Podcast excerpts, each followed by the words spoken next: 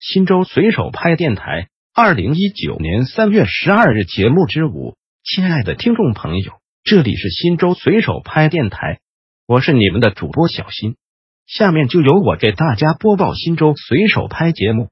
您也可以关注新州随手拍微信公众号 pp 零三四零零零，或者进入新州随手拍官网。www 点零三四零零零点 gov 点 cn 反映问题，互动交流。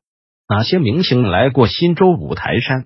泰哥，新州五台山作为全国著名的佛教名山，特别是五台山五爷庙以灵验著称，因此每年都会吸引上千万的海内外游客前来烧香祈福。当然，每年也有不少明星会来五台山拜佛祈福。佛门奇宿一代高僧孟参老和尚圆寂，演员曾志伟亲自前来参加追思法会。著名演员林永健和黄奕现身五台山五爷庙，先后也被网友们拍到了他们的身影。